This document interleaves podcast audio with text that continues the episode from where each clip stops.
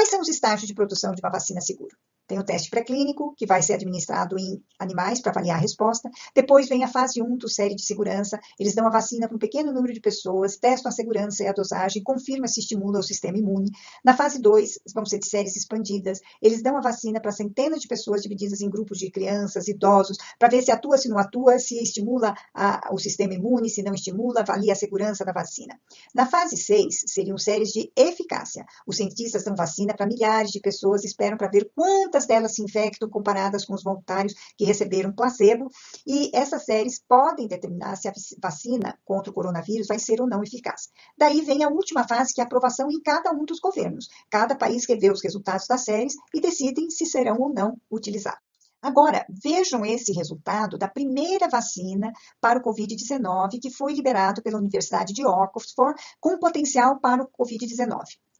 Bom, gente, eles fizeram a publicação, mas foi medíocre, foi tão medíocre que o cientista americano Bill Hasseltine, ele criticou fortemente a universidade no site do Forbes.com. Como assim vocês estão liberando um teste, uma publicação, quando vocês é, não conseguiram proteger da doença os, os animaizinhos que foram infectados pelo Covid? Todos os animais que é, não tinham sido vacinados pegaram Covid, mas dois terços dos animais é, vacinados mostraram claros sinais de que tinha pneumonia viral, mas os animais vacinados também foram infectados pelo Covid. Ou seja, a vacina não protegeu. Isso significa é, que o vírus vai ser transmissível de uma pessoa para outra. Ou seja, eles têm nada como vacina. E, no entretanto, vão fazer teste aqui no Brasil. Eu vi anunciado que a Universidade de Oxford, com essa vacina, nesse estágio do desenvolvimento, vai ser testada aqui no Brasil.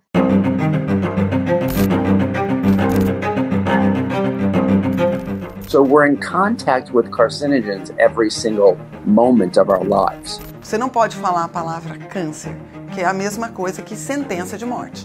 O fato é que hoje a gente está perdendo a batalha do câncer. Vários médicos saem da faculdade com esse ideal de dizer assim: eu vou curar pessoas. De repente se descobrem que se transformaram em meros vendedores da indústria farmacêutica. Once you understand that cancer, the biology of cancer, most of the things that we do today make no sense. Eu digo para você com toda certeza, sentença não é tendência. Se você tiver bons hábitos de vida, você consegue naturalmente eliminar esse aumento de risco.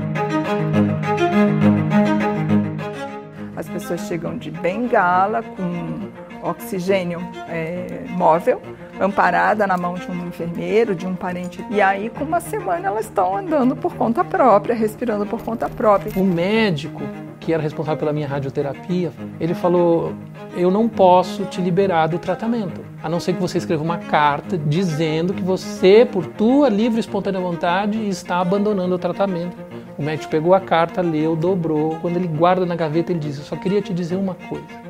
Se eu estivesse no seu lugar, eu estaria fazendo igual.